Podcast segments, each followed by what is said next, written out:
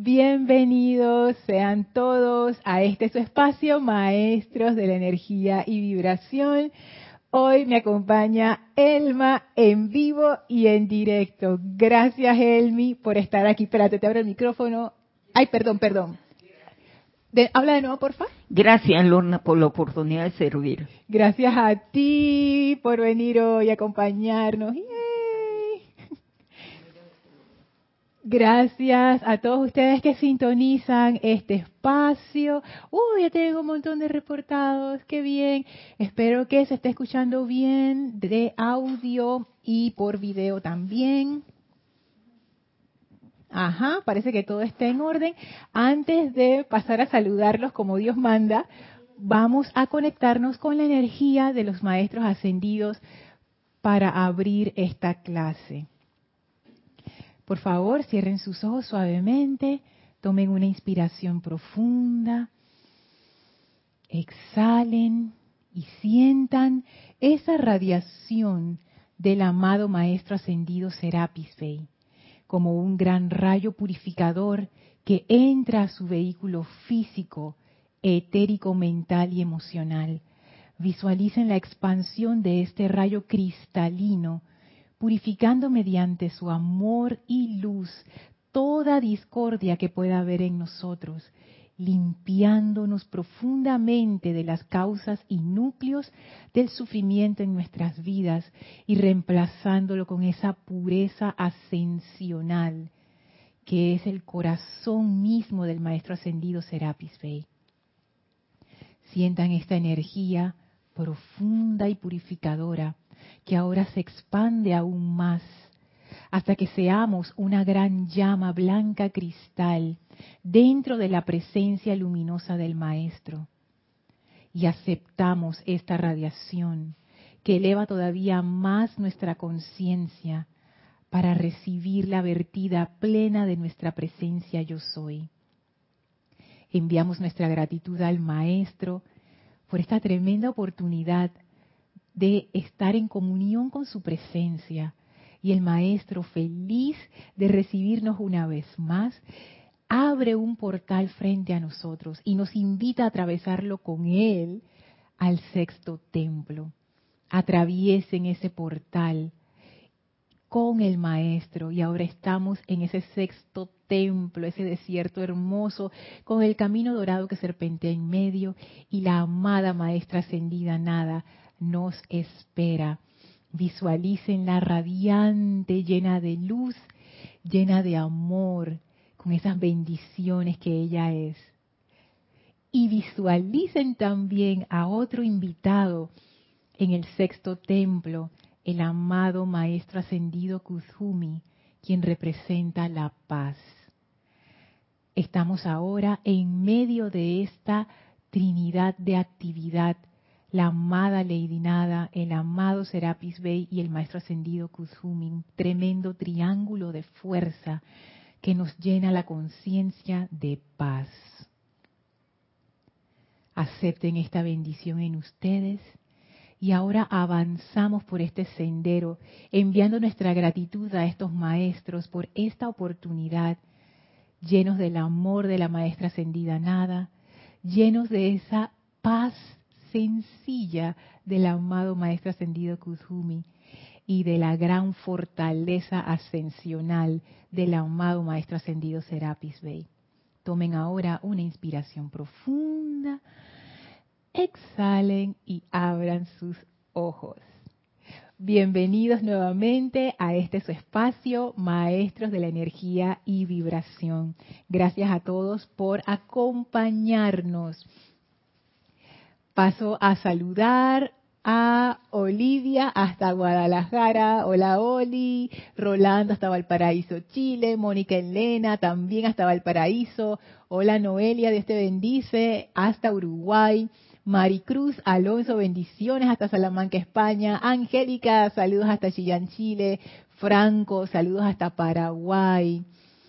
Marian, saludos y abrazos hasta Santo Domingo. Naila, saludos hasta San José, Costa Rica. Caridad, bendiciones y amor hasta Florida, en, en Miami, Miami, en Florida. Dice bendiciones y buenas noches para Elma. Elma dice gracias. Hey, Noelia también. Saludos, Elmita, besos y bendiciones. Marian dice, besos, Elmi, la pandita hermosa. Te mando unos pandas ahí. Gracias. Ustedes no saben cuánto Elma ama a los pandas. O sea, no saben. Naila, gracias por el reporte. Perfecta imagen y sonido. Gracias, Noelia. Se escucha y se ve súper. Hola, Mavis. Bendiciones hasta Córdoba, Argentina. Gracias también por el reporte. Hola, Laura, hasta Guatemala. Gracias y bendiciones para ti, Lourdes. Bendiciones hasta Yucatán, México. Ah, ese es un lugar que yo quisiera visitar en algún momento. Está en mi lista, está en mi lista, Lourdes. Debe ser hermosísimo. Hola Irma, saludos hasta Venezuela. Hola Mariam, saludos hasta Buenos Aires. Paola, bendiciones hasta Cancún. Y hola Alfredo, saludos hasta Lima, Perú. Gracias a todos por sus reportes de sintonía. Hoy no tengo el Skype abierto porque no sabemos qué le pasa al Skype con esta máquina, así que bueno, ni modo. Estoy por el chat de YouTube recibiendo todos sus comentarios y sus preguntas relacionadas con el tema de la clase. Elma, adivina qué vamos a hacer hoy, el tema de la paz. Encontré cosas, Elmi. Vamos a ver qué es lo que sale. Porque en la clase anterior, esto, tú sabes que a mí esto me, da risa porque yo lo veo como, como estas series de televisión que quedan siempre y que continuará. Entonces, y que en el episodio anterior, y de verdad que yo me siento así con estas clases, cada clase aprendo algo tan, o sea, que yo ni me esperaba, tan espectacular. En la clase anterior, lo voy a ver brevemente para que podamos entrar al tema rápido en la clase anterior hubo varias, varias cosas que me dejaron así como ¡ah! increíble. Soltar la importancia que uno le da al mundo y redirigirla a la parte interior. ¿Por qué todavía seguimos creyendo que la paz y la liberación está afuera? Que es como dice el maestro ascendido eh, Serapis Bey, estoy usando el espíritu espartano en la página, en la página 29 cuando él habla acerca de estos discípulos que se van del templo diciendo que ellos van a redimir al mundo, entonces el maestro dice, creyendo que era el camino de la liberación y de la paz. O sea, ellos realmente creían que era el camino de la liberación y de la paz. ¿Y por qué lo creían? Por lo mismo que me pasa a mí. Porque yo pienso que en lo tangible, en lo externo, porque no solamente es lo tangible, porque también puede ser mente, emoción, etérico, yo pienso, no, ahí es, este es el camino de la liberación y la paz. Y el maestro dice, no, no es ahí. Entonces, si yo no suelto la importancia que le doy al mundo externo, yo siempre voy a irme del templo, buscando, porque yo pienso que ahí es donde está, porque ahí es donde está mi foco de atención, porque donde está mi importancia, donde está lo que yo considero importante, ahí se va mi atención. Y eso está amarrado con otro comentario que ustedes hicieron, que en ah no esto que es lo que les había comentado. Había otro comentario mm, por un comentario que hizo Marleni en la clase anterior que me hizo pensar que la clave del sexto templo es realmente darse cuenta que no hay nada allá afuera. Y uno regresa es regresar. Pero no tanto regresar al templo en sí mismo como que ah o sea regreso como al lugar protegido no aquí pienso que el maestro se refiere a regresar adentro. O sea, tú te das cuenta que el templo no es un lugar físico y que no hay nada allá afuera. De hecho, el simbolismo que utilizamos cuando iniciamos la clase y hacemos la visualización es un desierto. ¿Y por qué es el desierto? Porque el maestro ascendido Serapis Bey él da, eh, ah bueno, no está en este libro, está en el otro, él habla de eso, como el Luxor es un lugar desértico, por lo menos cuando estaba en el plano físico, entonces él habla que las arenas del, del desierto reclaman a los estudiantes que se van. Pero me pongo a pensar que, que eso es un, que esto es un simbolismo muy interesante, porque en el desierto no hay nada. Y en el desierto hay espejismos hay ilusiones. Tú piensas que es agua, pero no es agua. Y bueno, no vamos a decir que en el desierto no hay nada, porque llegan a mí todos los documentales que he visto de, todos los animales que viven en el desierto, que uno piensa que el desierto no hay nada, pero sí hay vida. Pero vamos a utilizarlo como, como, una, como una analogía, así bien sencilla. en el desierto no hay nada, pero yo pienso que sí. Entonces es muy interesante y cuando el maestro dice aquí, en la página 28 del Espíritu Espartano, esa paz viene solamente cuando el ser externo regresa voluntariamente, como el hijo pródigo de la parábola, a la casa del Padre. Fíjate, desde el inicio lo dijo. Esa paz viene solamente cuando el hijo pródigo regresa a la casa del Padre. Entonces esa paz y liberación que yo estoy buscando afuera, en realidad está al regresar a casa, regresar a la casa del Padre. Entonces eso a mí me hizo pensar tantas cosas. Otra cosa que me hizo darme cuenta de este extracto que hemos estado estudiando es que el maestro dice que la paz viene solamente cuando el ser externo regresa, o sea que en nuestro ser interno ya está en paz. Es una parte de nosotros la que está desesperadamente buscando lo que ya tiene. Y de nuevo, esa referencia a mirar hacia adentro. O sea, como quien dice, Lorna, ¿qué estás buscando allá afuera si ya lo tienes? Lo único que tienes es, es que ver hacia adentro, allí está. Y el comentario que hizo Cristiana, que también me dejó así como, wow. Y de hecho la clase de hoy arranca por ese comentario, donde Cristiana decía, eran dos cosas. Primero, que uno está muy apegado a sus opiniones.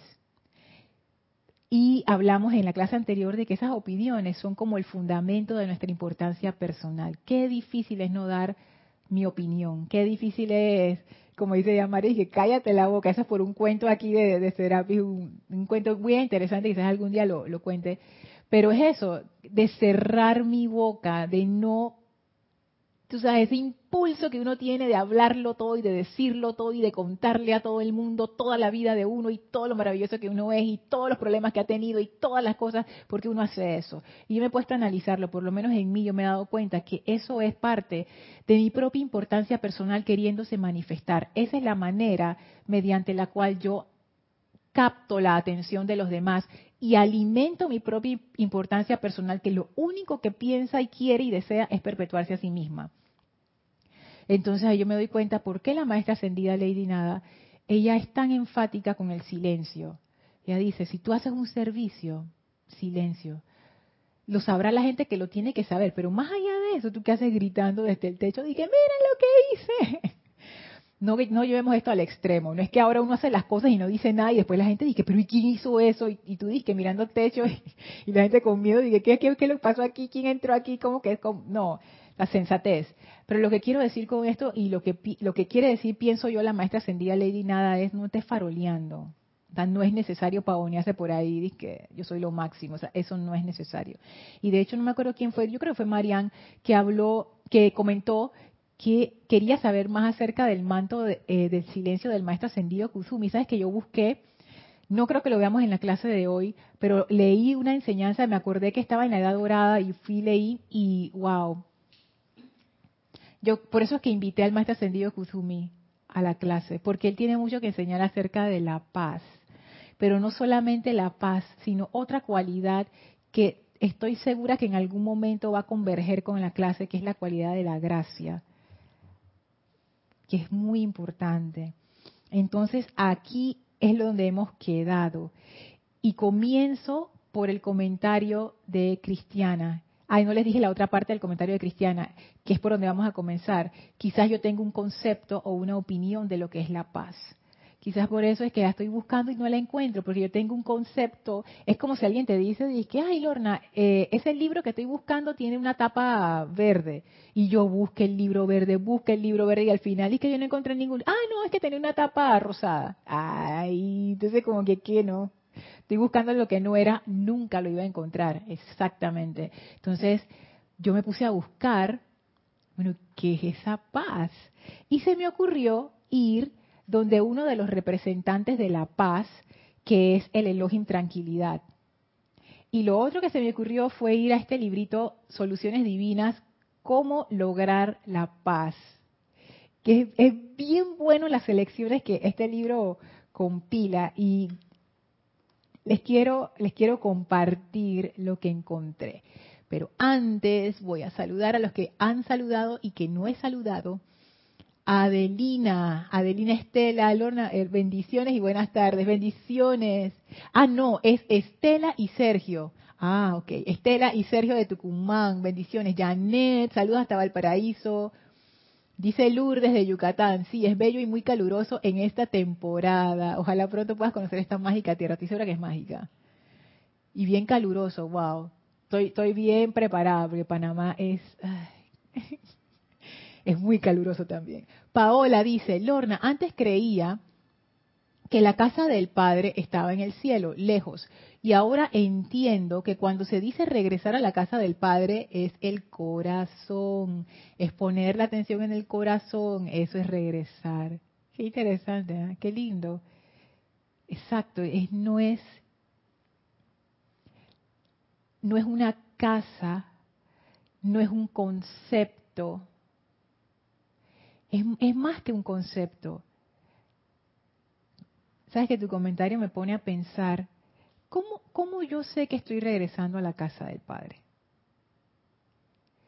¿Cómo yo sentiría que estoy volviendo a la casa del Padre? Voy a dejar la pregunta flotando por ahí. De repente alguien la da por, por apañarla. No, no, no tengo una respuesta. Simplemente se me ocurrió ahora cuando, cuando leí el comentario de Paola. Porque igual que en la clase de Kira de ayer, Kira estaba hablando acerca de ese discurso del maestro ascendido Hilarión, y pude como percibir que quizás, y Jorge siempre lo decía, la verdad no es lo que tú crees que es, ni lo que te conviene que sea, la verdad es. Jorge, el, director fundador del, del grupo. Y me puse a pensar, de repente la verdad no es un concepto, la verdad no es algo que yo aprendí en un libro y que, y que guardé en mi cuerpo etérico, en mi memoria. La verdad puede ser que no es algo que yo comprendí en el pasado. La verdad es ahora. O sea, la verdad es lo que yo estoy viendo ahora. Lo digo porque a los rayos se les asocia ciertas actividades y cualidades que yo pienso que eso es bien iluminado. Y uno de los seres del quinto rayo, que es el rayo que representa la verdad, es el Elohim Vista y, el Elohim, y la Elohim Cristal, que es su complemento divino. Y el Elohim Vista tiene que ver con la visión. Y no solo la visión física, la visión. ¿La visión de qué? De esa verdad. Y la Elohim Cristal, pienso yo, esto es hipótesis, tiene que ver con esa capacidad de nosotros de poder percibir esa verdad tal cual. Imagínense un cristal transparente.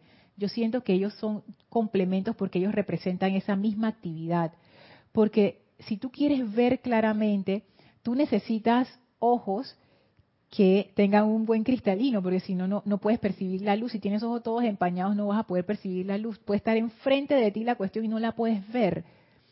Entonces es esa, esa doble cualidad, no solamente la capacidad de ver, sino la, habilidad de hacerlo, porque tienes la pureza para verlo.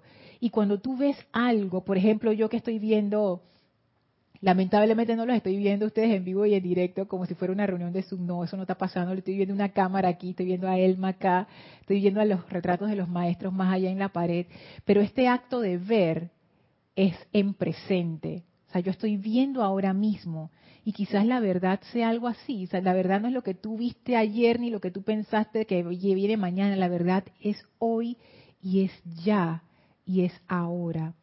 Entonces, eso de regresar a la casa del Padre quizás sea algo así. O sea, no es que yo voy a volver en algún momento o no, es, es algo que se, es algo que está ahora mismo pasando no sé ni cómo explicarlo, de repente enreda a todo el mundo y yo misma lo doy clara, así es que si alguien quiere apañar eso de, qué, qué ustedes pensarían que uno siente cuando uno regresa a la casa del Padre y cómo yo sé que estoy regresando a la casa del Padre, lo pueden decir. Regreso acá a los comentarios. Dice Marian, ¿Sabes, Lorna, que esta lección se parece un poco a lo que decía Kira ayer? A veces vemos la verdad, se confunde con el falso deber de salvar al mundo y nos perdemos. El sexto rayo nos encausa. Oye, esto es muy interesante, eso que tú acabas de decir, Marian, porque eso de salvar al mundo, de que yo voy a salvar al mundo, es justamente en ese espíritu, muchos se han ido, del, parten en el sexto templo precisamente por eso por su deseo de ayudar al mundo, ayudar a la humanidad, beneficiar a la humanidad. Pero yo me pregunto, Marian, ahora que tú lo dices, ¿cuánto de eso no es como que yo voy a salvar al mundo? Y no lo digo como, incluso como algo arrogante y que yo voy, no, sino que tú honestamente piensas que tú vas a salvar al mundo, tú vas a hacer algo tan maravilloso que todo el mundo va a quedar tan bien. Y yo me pregunto si eso no es una ilusión. ¿Tú crees que sí es una ilusión? Pero explica, explica, Elma, ¿por qué es una ilusión? A ver. Porque eso es lo que tú estás pensando. Ajá. No lo estás viviendo. ¿Cómo así? Porque yo estoy pensando de que yo tengo una ilusión que yo voy a salvar al mundo. Ajá. Pero yo no lo estoy viviendo. ¿Pero qué es, qué es como así como que no lo estoy viviendo? Ejemplo. Ajá. Yo, eh, los maestros ascendidos dicen que nosotros podemos salvar el mundo, ¿verdad? Ajá. Ellos exponen. Pero ¿qué pasa si tu mentalidad no está preparada para ver esa, esa verdad? Es una ilusión, porque estoy diciendo algo que no lo estoy viviendo. Wow, o sea, eso está dura, Elma. Claro. Mira, tú hablas de la ilusión vista y claridad. No, y el cristal. Cristal, yo les debo mucho. De veras, ellos me apoyaron grandemente porque yo me agarré, porque mío era candidato de perder la vista. Y ellos, ¿cómo me impulsaron? Y yo me le pegué y lo logré. Y me le pegué y me di, di, di hasta que ellos me ayudaron. Te lo digo por experiencia porque yo te dije Ajá. que mi hijo se salvó. Sí, Elma tiene una historia ahí, así que wow, con el Elohim Vista y Cristal. Bien interesante, porque no es solamente dizque, la, la cualidad etérea, sino que ellos físicamente te ayudan también con la cualidad de la visión. Es en todos los niveles, en todos los niveles. Y eso es interesante lo que tú dices, Elmi, porque sabes lo que me puso a pensar, que hay veces, ¿tú sabes qué me recuerda eso? Oye, no termino las ideas. Corrección, corrección. Hay un meme que una vez recibí que me encantó, yo lo guardé y algún día lo voy a imprimir y lo voy a poner ahí. Sale una, una imagen, una, una foto de un, de un rollo de papel higiénico sin papel higiénico, vacío, ¿no? En un baño. Entonces dice el meme, todo el mundo quiere salvar el mundo, pero nadie quiere cambiar el rollo de papel higiénico. Es verdad. Todo el mundo quiere salir en la foto, todo el mundo quiere salir haciendo la cosa, pero nadie es capaz de que, hey, se acabó el papel higiénico, voy a cambiarlo. ¿Qué? Nadie, es que, ey, que- es que ni se, ni se nos ocurre. Entonces es como, ¿qué yo estoy haciendo de que voy a salvar el mundo y yo qué? O sea, ¿cómo está mi estado interior? Lo que decía Alma, la mentalidad. O sea, ¿cómo anda eso? Es- ay, esa, pregunta está demasiado difícil. Voy a dejarla ahí también en, en pausa. Dice Angélica, Lorna, regresar con, Lorna, y regresar consciente, consciente que decides dejar esa importancia externa. No es fácil. Máxime cuando buscas que te valoren o buscas un lugar que te identifique.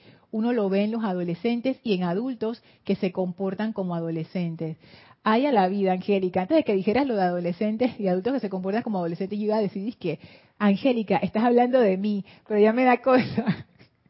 No, pero tú sabes que cuando lo dices así, cuando buscas que te valoren o cuando buscas un lugar que te identifique, yo me identifico con ese comentario porque es cierto, porque yo lo he percibido en mi propia personalidad. O sea, yo tengo importancia personal y es bien grande y ella come bastante. Entonces yo veo estas cosas y yo me digo, y ese punto que tú dices, regresar conscientemente, que dice el maestro aquí, Claro, porque él dice, ah, mira, eso es muy interesante, ¿ve? Cuando el maestro dice, esa paz viene solamente cuando el ser externo regresa voluntariamente.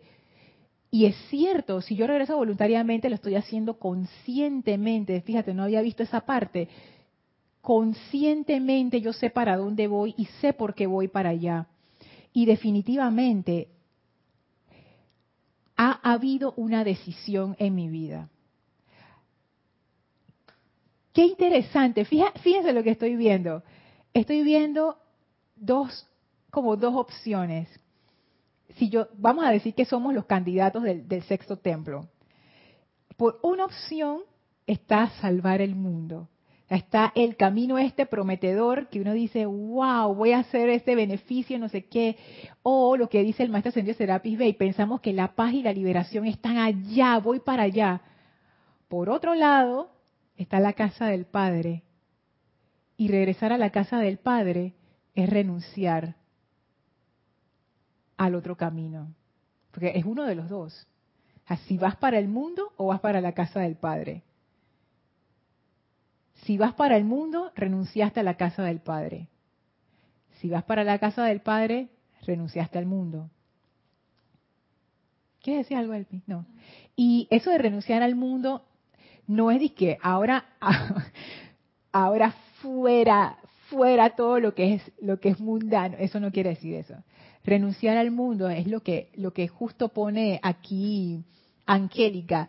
Decides dejar esa importancia externa. O sea, yo de, de alguna manera he comprendido que lo externo no es lo más importante y dejo de proyectar esa importancia en lo externo. Es, es un cambio de conciencia que decirlo parece que es algo muy sencillo, pero en realidad es, bien, bien profundo. Ese cambio de conciencia es, es, wow, es fuerte. Hola Alonso, saludos hasta Manizales, Colombia. Noelia dice, volvernos a la casa del Padre, volvemos, perdón, a la casa del Padre cuando desencarnamos a ser chispas divinas. Fíjate que en este caso, Noelia, como yo lo entiendo, pueden haber muchas interpretaciones, pero como yo lo entiendo, la casa del Padre, y gracias por ese comentario, porque me pone a pensar todavía más en eso, es como, no es tanto los planos internos, se refiere como a un estado de conciencia. ¿Será eso, Elma? Como un estado de conciencia, la casa del Padre. El momento que yo comienzo a pensar así, Lorna, es porque yo estoy cansada de estar en el lodo. Ya no quiero saber más tema de nada. Quiero wow. para la presencia quiero darle mi amor y gratitud y reconocimiento de que ella es todo para mí. Entonces salgo del lodo. Tú estás viendo por qué tú tenías que estar aquí hoy. O sea, hey, haya la vida. Justo eso mismo, él me acaba de iluminar más lo que dice Angélica. Yo me tengo que cansar, lo que dice el maestro, la tontería de los sentidos, pero ¿qué es otra, ¿cuál es otra forma de decirlo? Dejar mi importancia personal o sea, yo necesito... Claro, cuando uno regresa a la casa del Padre, ya uno sabe que no hay nada para uno en el mundo. Porque comienza a ser un renunciante, Lorna, y saber a buscar esa armonía y esa felicidad que Lady Nada no habla.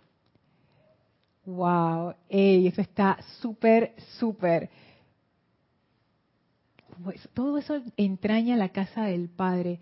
Porque como decía en la clase anterior a la anterior, cuando uno está joven, empezando su vida de adulto joven, uno lo último que quiere es estar en la casa de los padres. Uno lo que quiere es irse con su plata, que ya está trabajando y estás ganando tu alguito. Quieres irte a vivir con tus amigas, con tus amigos, a, tú sabes, no hacer lo que te da la gana, o, tener tu casa propia y yo puedo poner los cuadros que yo quiera, la decoración que yo quiera, lo que yo quiera sin problema, sin tener que depender y estarle preguntando a mi mamá o a mi papá que yo puedo hacer esto, no sé qué. Entonces nadie quiere regresar a la casa del padre, todo el mundo quiere irse de la casa de sus padres a hacer sus vidas. Y en este caso, ¿por qué yo regresaría a la casa del padre? Estoy haciendo como esa analogía para, como para, para comparar. Para comparar. Yo voy al, al mundo afuera pensando que allá está lo que yo quiero y lo que yo quiero realmente está en la casa del Padre. Pero para lograr esa herencia que está en la casa del Padre, yo tengo que soltar lo que yo he proyectado al mundo, esa importancia que yo le he dado al mundo. Es, una ilusión, tú sabes, es realmente una ilusión. La diferencia con una mentira y una ilusión no es lo mismo. Una mentira es algo que yo sé que, que, que no es verdad sea, yo, yo, te, yo sé cuál es la verdad, yo te digo algo que no es verdad, eso es una mentira. En la mentira hay conciencia, te estoy mintiendo. quiere decir, te estoy diciendo algo que no es, te estoy diciendo algo incorrecto. La ilusión, uno piensa que es real. Esa es la diferencia. Y cuando estamos en la ilusión, nosotros realmente, honestamente, totalmente pensamos que esto es. Esto es lo que es la paz. Esto es, aquí está y no es. Y es, es difícil, esa, ese es el cambio de conciencia. Paola dice, al poner mi atención en el corazón, las energías se redireccionan al corazón. Puedo sentir que estoy en la casa del Padre cuando estoy en paz. Ay, qué chévere. Veo más allá de mi aura, visión extendida. Qué lindo eso hacer la relación de la paz con la casa del Padre. Voy a recordar esa relación por lo que ahora vamos a ver de la paz. Pero voy a terminar los comentarios primero. Dice Ligia, abrazos y bendiciones desde León, Nicaragua. Bendiciones Ligia. Mario dice, Lorna, bendiciones. Bendiciones Mario, hasta Panamá. La verdad es el aquí y el ahora. El conocer la verdad nos hace libres. No es el futuro ni el pasado, es el presente. Los amo. Elma dice. Gracias, Mario. Yo también. Ay, te amamos, Mario. Te amamos mucho. Es que es eso, la verdad es presente, que yo nunca había hecho esa relación, nunca, es que ni se me había ocurrido. Y ayer en la clase de Kira dije, wow, Hola Marlene, bendiciones hasta Perú, Tacna. Hola Raúl, saludos hasta Los Cabos en México. Lourdes pregunta, ¿puedes salvar a al, ¿puedes salvar a quien no quiere ser salvado? No. No. Porque no quiere. Tiene que pedírtelo. Exacto. Esa persona ha de solicitar la ayuda. Ustedes ya deben conocer estos casos de casos donde hay problemas de drogadicción. Y eso te lo, ustedes lo pueden encontrar en internet, las personas te lo dicen, los orientadores en esos casos, no gente que atiende y maneja esos casos, te, te lo dicen. A menos que la persona con el problema de adicción quiera realmente, como quien dice, es como lo que decía Elma, o sea, ya llegué al fondo del barril y me di cuenta, me cansé de esta vida, quiero salir de aquí entonces el tratamiento puede funcionar. Entonces vale la pena que se, que se, eh, que se inscribe en uno de estos centros de, atención. Pero si tú lo llevas obligado, las personas se escapan, van y después recaen una y otra vez, una y otra vez, hasta que la persona misma no lo desee, o poniéndolo eh, a nivel de nosotros, hasta que yo no desee salir del mundo, nadie puede hacer nada por mí. Eso está, todavía más dramático. Hasta que yo no desee soltar la ilusión del mundo externo, nadie puede hacer nada por mí. Oye, ahora esta conversación está tomando como unos, unos, unos carices así como, no sé, porque me he quedado pensando, tú sabes, en mí misma, en, mis propias experiencias, digo, wow. Porque hay veces que uno no quiere soltar esa ilusión, precisamente porque uno todavía cree que es real.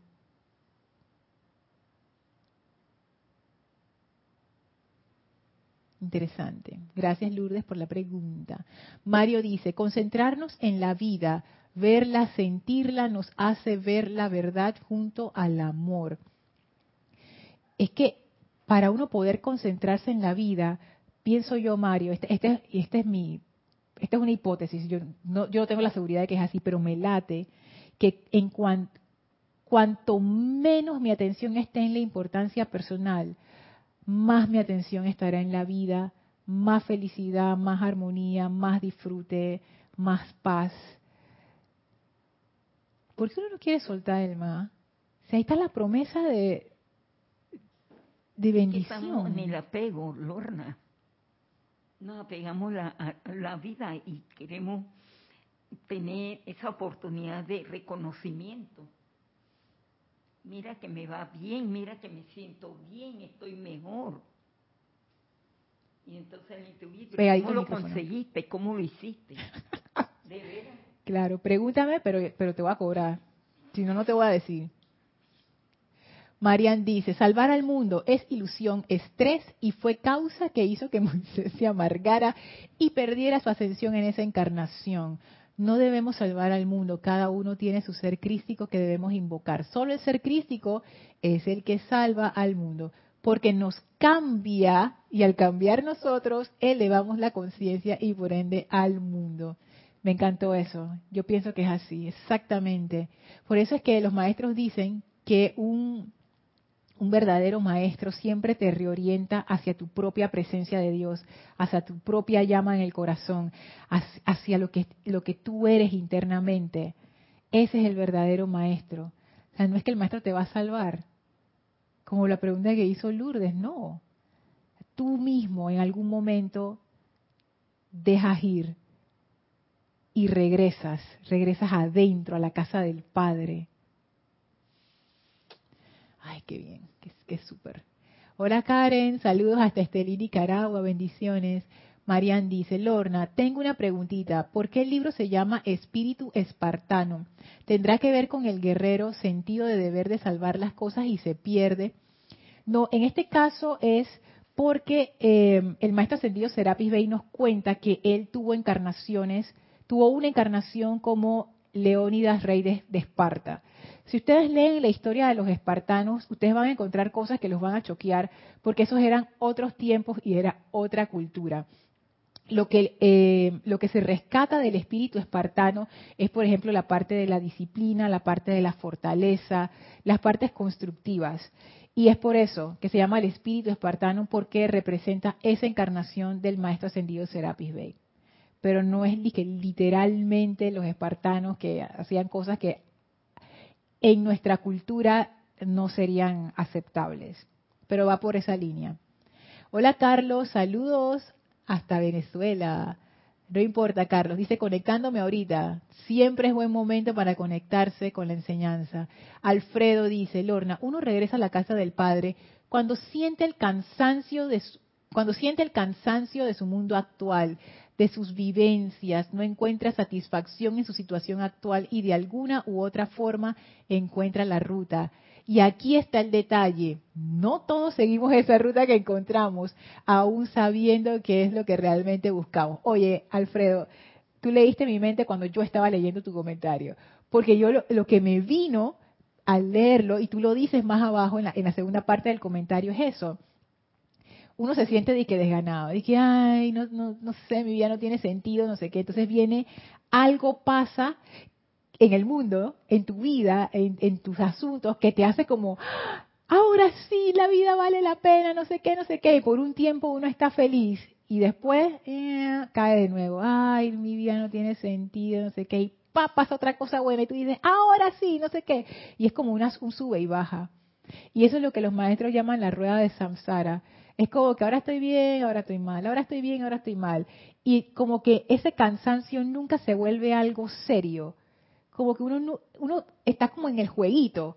Como que la vida te va poniendo, el mundo o uno mismo se va poniendo cositas que te distraen en el camino, que no te hacen darte cuenta o no me hacen darme cuenta que en realidad estoy viviendo una ilusión. O sea, la ilusión es, es como tan interesante, tan así, tan llena de cosas brillantes, que cuando uno como que empieza a darse cuenta como que, hey, yo creo que esto es una ilusión, pasa una cosa que te distrae y vuelves a enganchar. Entonces es lo que dice Alfredo. A veces se nos presenta esa ruta para salir de esa ilusión y aunque la encontramos, sabiendo que es realmente lo que buscamos, no todos seguimos esa ruta. Yo he caído en esas tantas veces. y es fuerte. Angélica dice, Lorna, me aprovecho de tu meme, vuelvo a la casa del padre reponiendo el rollo de papel higiénico y no pensando en mí, sino para el próximo que entrará, sin esperar a que diga, Lorna, gracias por hacerlo. Me refiero que la suma de actos humildes y misericordiosos harán que llegue el día que donde estés no te importa la decisión de los demás. Claro, porque uno hace lo que uno siente que ha de hacer en el momento, donde uno puede ayudar y uno siente, ah, pues yo puedo ayudar aquí, yo ayudo. sin que me tengan que decir, sin sentido de deber. O sea, simplemente lo hago porque se acabó. Es porque sientes amor por lo que estás haciendo, Lurna. Porque si yo no tengo amor, no lo hago. Porque no siento ese entusiasmo de compartir, de ver la belleza, de saber que los maestros me están apoyando. Si yo no doy, yo no recibo. Así es. Eso que tú dices, como que no hay ese amor, o vamos a decir, no hay suficiente amor, porque siempre hay amor, pero a veces que está tan bajito que, que eso como que ni se nota. Porque tú puedes entrar a un, a un baño y tú ves que no hay papel higiénico y tú dices que, ay, no hay papel higiénico y te vas a buscar otro baño sabiendo dónde están los papeles higiénicos para cambiarlo. O puedes decir que, ay, y cuando dices, ay, no hay papel higiénico, ni modo, me aguanto hasta que llegue a la casa. Y cuando alguien va a usar el baño, dices, hey, cuidado que no hay papel higiénico.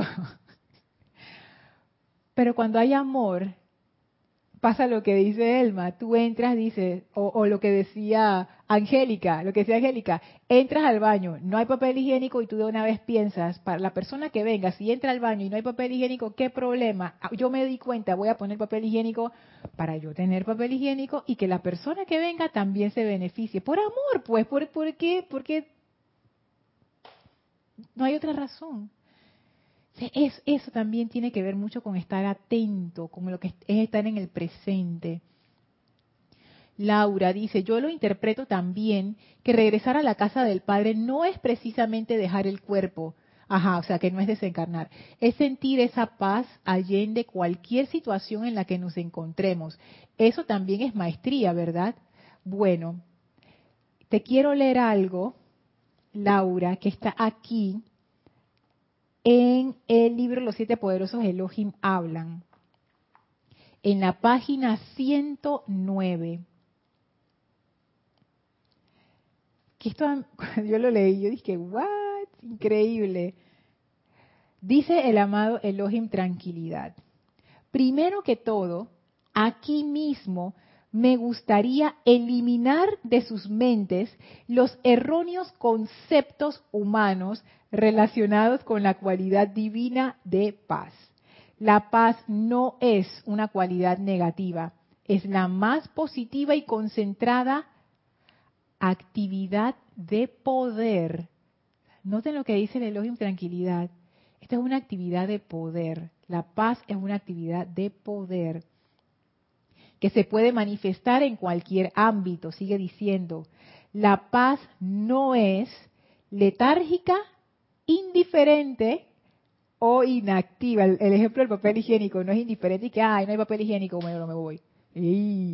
La paz no es letárgica, indiferente o inactiva.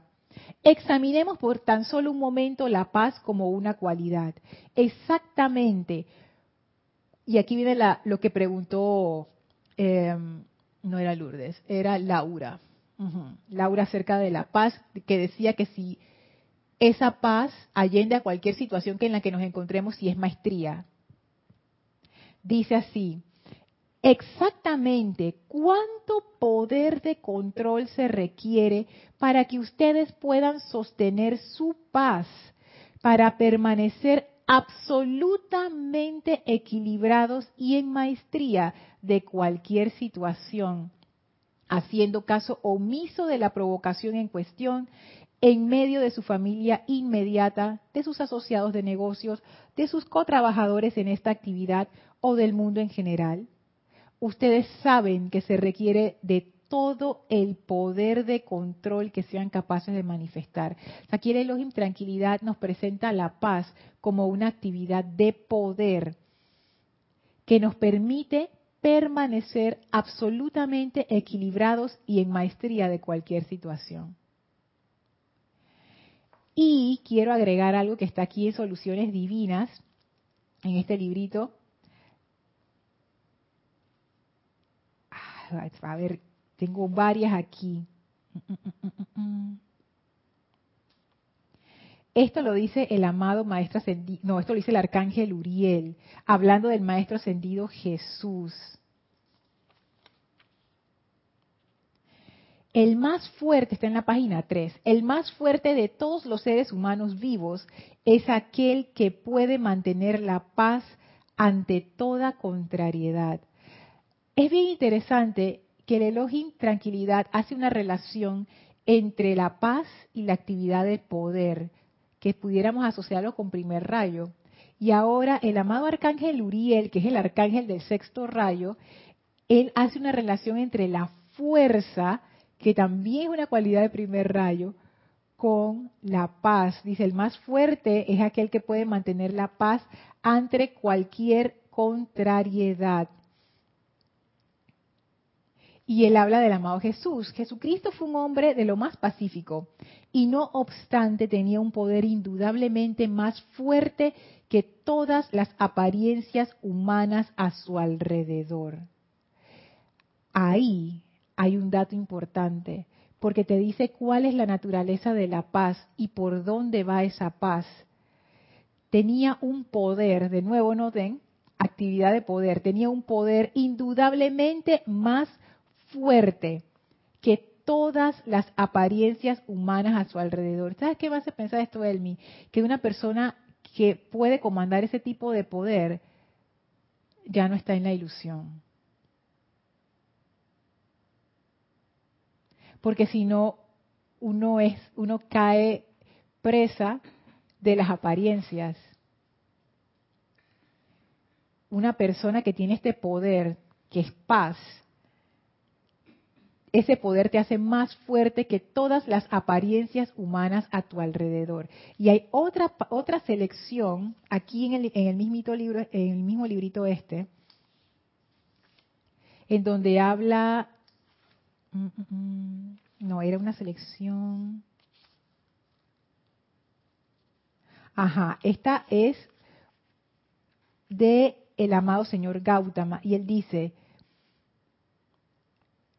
la paz divina que se desarrolla mediante el control y la maestría de energías a las cuales se les ha permitido correr desbocadamente debido a la falta de comprensión. Falta de comprensión. Hay algo que no estamos comprendiendo y por eso estas energías corren desbocadamente. Falta de comprensión y lo segundo es y falta de autodisciplina, las dos. La paz no viene a través de un sentimiento de letargo, sino a través de la maestría consciente de energía en acción equilibrada. Maestría consciente de energía. Si ya se están dando cuenta que el concepto de paz, por lo menos el que yo tenía, que era el sentimiento de letargo, de que yo voy a esperar que todo esté bien para yo sentirme en paz, no es lo que los maestros ascendidos entienden por paz. El Han tiene una selección con la que voy a terminar antes de pasar a los comentarios. Dice así, la paz es un don que el individuo no recibe desde afuera, sino que es parte integral de su naturaleza divina. ¿Cómo podemos sentir paz cuando estamos en un mar de problemas? Esa es una pregunta que pone el mismo Mahacho Han. Podrán preguntar los estudiantes, ¿cómo podemos sentir paz cuando estamos en un mar de problemas? Podrán preguntar los estudiantes. Dice el Mahacho Han, sencillamente, quiten su atención de las apariencias de problemas y colóquenlo sobre la paz. Una cosa es segura, no pueden tener paz y problemas al mismo tiempo. Doquiera que su atención, la cual es su vida, esté, allí estarán ustedes. Y yo cuando leí esto la primera vez, yo dije, Mahacho yo esperaba más de ti. O sea, esta es tu respuesta. O sea, eso a mí no me sirve de nada. ¿Cómo yo voy a quitar la atención de mis problemas y ponerlas en la paz? Y esa paz que es, y no sé qué, no sé qué. Y me molesté pero ahora empiezo a comprender, porque no es que lo entienda del todo, cómo yo quito mi atención de las apariencias de problemas. Pónganse a pensar en eso. ¿Qué significa eso? Yo nunca me había puesto a pensar en eso, pero ahora como que me vino esa, esa inquietud. Mi atención va a las cosas que yo considero que son importantes, a las cosas que son interesantes. Si mi atención está en las apariencias de problemas, yo pienso que eso es real. Yo pienso que eso es urgente. Yo pienso que tengo que atender esto, porque si no lo hago, eso me va a comer, esa apariencia me va a destruir. La única forma, bueno, yo no sé si es la única, pero lo que se me ocurre es, para yo poder quitar mi atención de las apariencias de problemas, yo tengo que darme cuenta que eso no es real. Que eso es en verdad lo que dice el maestro, es una apariencia, no es lo real. Y noten lo que dice más adelante. La paz es el substrato de toda manifestación divina constructiva y duradera. Por tanto, aún en medio de la apariencia de problema, hay paz. Búsquenla y la encontrarán. Bien interesante esta parte de cómo de cómo la paz es realmente ese reconocimiento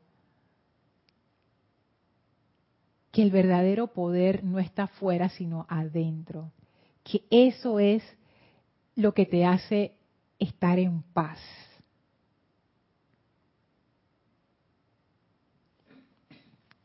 ¿Quieres decir algo, Elmi? Ajá. Pero Lorna, en esos tiempos estaba el amado Gautama. Ajá, ponte así con el micrófono. En esos tiempos estaba el amado Gautama, todos estos maestros. Pero la actual, a la actualidad hay que también encontrar quién ha cultivado esa paz. Porque hay seres humanos que lo han cultivado y no podemos pasar por encima de ello. Ellos han sentido la necesidad de renunciar y buscar esa paz y buscar ese amor para tener esa liberación, Lorna. Justo eso es lo que dice aquí el, el arcángel Uriel en un pedacito que no les leí. ¿Creen ustedes por un momento que nuestro amado Jesús llegó a ese pacífico control de la energía de manera automática?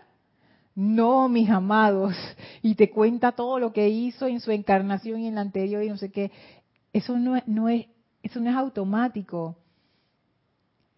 Fíjense, y más arriba dice, no un tipo aletargado, hablando de una persona pacífica. Dice, no permitan que se diga que una persona pacífica es débil. No un tipo aletargado, sino un individuo verdaderamente pacífico. Y entre paréntesis pone como Gandhi, por ejemplo, es un poder para Dios en este mundo de apariencias físicas. Él era un hombre muy dinámico. Sí, cómo no. Tiene una gran trayectoria que hizo en su vida, Lorna.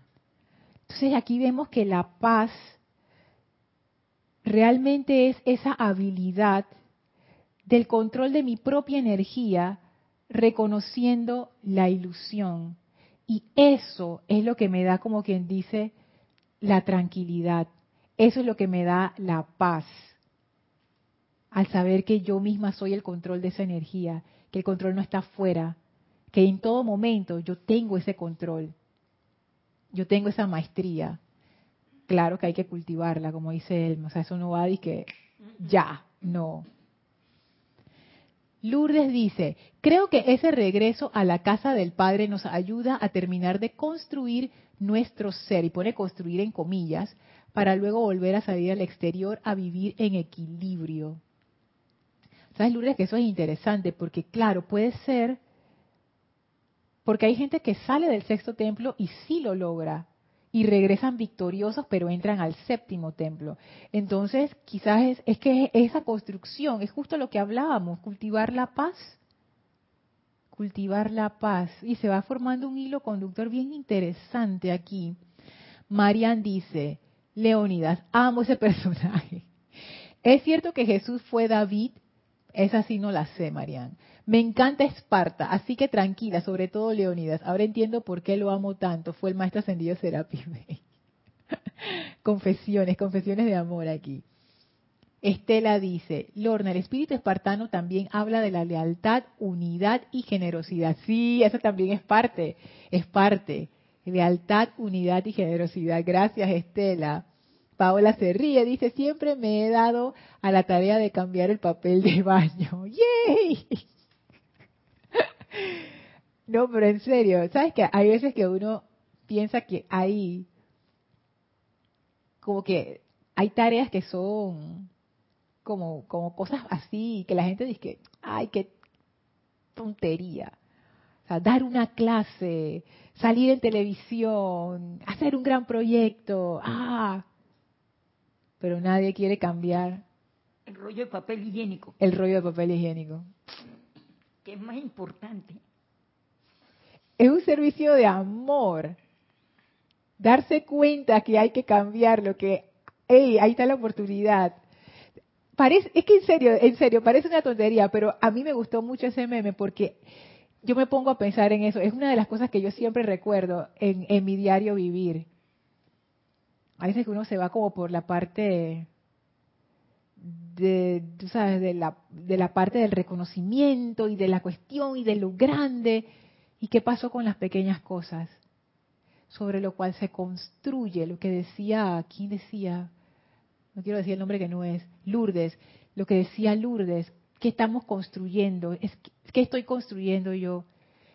Estoy yo construyendo en falso, nada más en la superficie, pero no he tirado las fundaciones de ese edificio. ¿Qué va a pasar? Se va a colapsar todo porque la fundación es el amor y el amor se manifiesta en las pequeñas cosas que en realidad no son pequeñas. Todo lo que uno hace es una expresión de su estado de conciencia y ahí uno se puede dar cuenta. Sí. Imagínate si el Maestro Jesús no lo hubiera visto así. ¿Cómo iba a ser el mundo con amor? En detalles pequeños es que no hubiera, eh, no hubiera podido. Es que fíjate lo que dice aquí el arcángel Uriel. Dice, cuando él habla de que si Jesús llegó a esa paz de manera automática, él dice, no, mis amados, a cada instante, desde el momento de su concepción por la amada María, sus padres, sostuvieron constantemente a su alrededor estas vibraciones de la paz crística cósmica. Y lo que allí no dice, que sí dice en el diario de la amada Madre María, es que ella le enseñaba con cosas cotidianas cómo lograr la maestría de su energía. Y, a mí me encanta esta selección.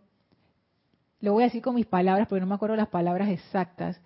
Pero ella dice, ¿ustedes creen que si yo no le hubiera dado ese entrenamiento a Jesús desde que él estaba niño, él hubiera salido huyendo a los montes cuando se les presentaron todas estas apariencias de gente enferma, gente buscando ayuda, todas las cosas que se daban en aquellos tiempos. Y ella dice, ustedes mis amados, en estos tiempos como que las cosas están más controladas, pero en aquellos tiempos donde no había esa misericordia, la gente caminando por ahí enferma sin que nadie los sanara, gente con problemas mentales, gente con problemas, enfermedades que no se tenían curación, sanación en ese momento. Y ese era el mundo donde estaba Jesús. Y ella dice, si, si yo no lo hubiera entrenado, yo no lo hubiera enseñado, él hubiera salido huyendo, hubiera salido huyendo.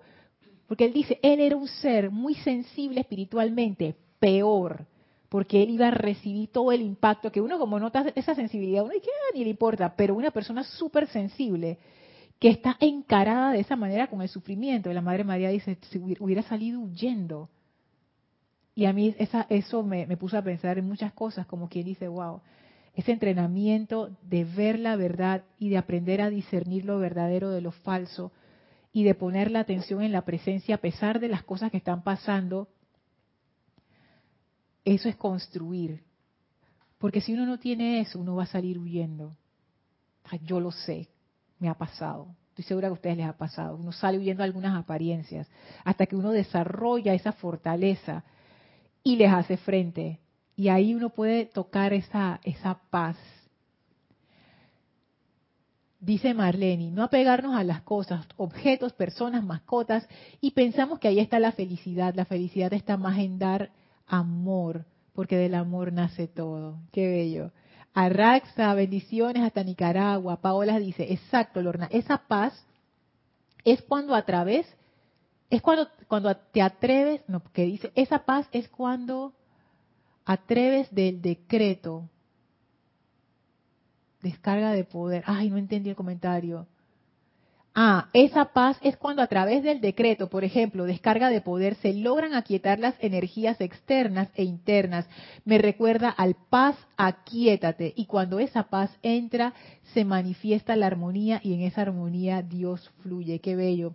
Pero ese decreto realmente de paz, aquietate, que funciona, uno no lo puede hacer con miedo, di que, di que con duda, con incertidumbre. No, paz quédate es un comando. Y cuando uno dice paz quédate es que ya uno está en paz.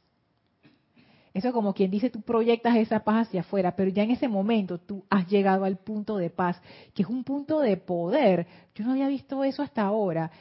la paz es una actividad de poder que controla la energía, pero para que eso ocurra ya tú tienes que estar en ese centro. Sí. Lorna, acuérdate el maestro Jesús cuando el mar estaba todo turbulento. Ajá, ajá. Que él le dijo, pasa, quiétate.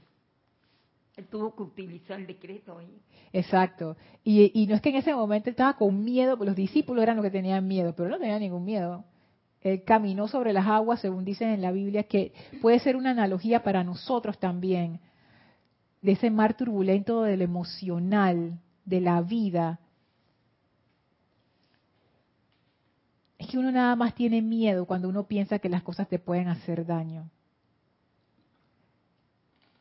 yo no estoy fuera de esa ilusión. O sea, no, no lo digo como que, ay, ustedes allá y yo acá. No. Lo digo como para que pensemos en eso, como, para que nos demos cuenta el estado de conciencia que uno tiene cuando uno hace un comando como pasa, quiétate. Es un estado, por eso es que uno puede estar en paz, porque uno se ha dado cuenta que el poder está en uno. Uno está tranquilo, uno está seguro. Eso. Muy interesante. De repente lo seguimos viendo en la próxima clase porque da para bastante. Y bueno, ah, ya estamos terminando. Dice Angélica, Lorna, eso de querer sentir paz sin disciplina. Ah, interesante esa relación, paz y disciplina. Mm, me recuerda otro meme. voy a dejar que las cosas fluyan, pero necesito saber qué día y a qué hora van a fluir y así me organizo. Es que eso tiene que ver con la gracia a la cual no hemos entrado todavía. Yo sé, yo estoy prometiendo eso hace rato, pero es que lo tengo que decir porque de verdad que la cualidad de la gracia tiene que ver con eso que Angélica dice. También tiene que ver con lo que Elma decía del desapego, creo que Marlene también decía del desapego. Tiene que ver con ese y lo que Angélica también mencionaba, de soltar eso y fluir. Y pienso ahora que quizás, quizás, esto es como que hipótesis, así como bien hipótesis, así como la paz requiere una cultivación, un entrenamiento, quizás la gracia también, quizás la gracia no es de que tan tarán ya, sino es, es, como el resultado de toda una trayectoria de desapego. Puede ser. Dice Marlene, Lorna, es lo mismo paz divina a paz crística cósmica. Bueno, ya verdad yo no sé si hay una diferencia. En mi caso, para mí es lo mismo, pero puede que no sea lo mismo, puede que haya sutilezas y hayan diferencias. Quizás uno pudiera decir que la paz cósmica es una paz que cuyo poder abarca o efecto abarca más allá del planeta Tierra. Uno pudiera decir que la paz divina es aquella paz que viene desde lo divino, desde la presencia, y la paz crística viene de, no sé, de quizás algún ser autoconsciente, que es esa llama crística. Pero ya ahí yo estoy hablando cosas del intelecto. me gustaría poder contestar, dije, Marleni, he sentido las dos actividades y te voy a explicar la diferencia según lo que es percibido, pero no, es pura respuesta intelectual. En realidad, yo estoy en el nivel, en el nivel así que kindergarten, así jardín de niños, en el nivel donde yo yo lo único que quiero es sentir la paz, esa paz que sobrepasa el entendimiento de la mente humana, esa. Y de ahí para arriba, para mí todo es lo mismo y todo es bueno. Mariana, gracias por estar.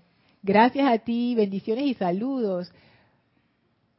Caridad, muchas gracias, nos dice a Estela también y Sergio, gracias, Paola, gracias. Bueno, vamos a dejar la clase hasta aquí. Oye, nada más nos quedamos en la casa del Padre y dimos apenas una vueltecita por encima de La Paz. Es que yo como siempre pensaba que iba a abarcar más, no pude. Y que hay tantas cosas en eso. Y nada más estamos por el primer párrafo. imagínate. Pero hay mucho que considerar. Así que gracias a todos por sus comentarios y sus preguntas. Vamos a despedirnos de los maestros. Por favor, cierren sus ojos. Visualicen al maestro ascendido Kuzumi, al maestro ascendido Serapis Bey, a la amada maestra ascendida Lady Nada, y envíenle su amor y bendición a estos seres maravillosos y permitan que ellos retornen a ustedes esa paz feliz, esa paz poderosa, esa paz omnipresente y sientan esa paz. Y con ese regalo, dando gracias a los maestros, atravesamos el portal y regresamos al sitio donde nos encontramos físicamente, expandiendo esa radiación de paz a nuestro alrededor. Tomen una inspiración profunda, exhalen, abren suavemente sus ojos. Muchísimas gracias por acompañarnos. Gracias Elma. Gracias a todos por sus comentarios y preguntas. Gracias por enriquecer esta clase. Yo soy Lorna Sánchez. Esto fue Maestros de la Energía y Vibración y nos vemos el próximo jueves. Mil bendiciones para todos.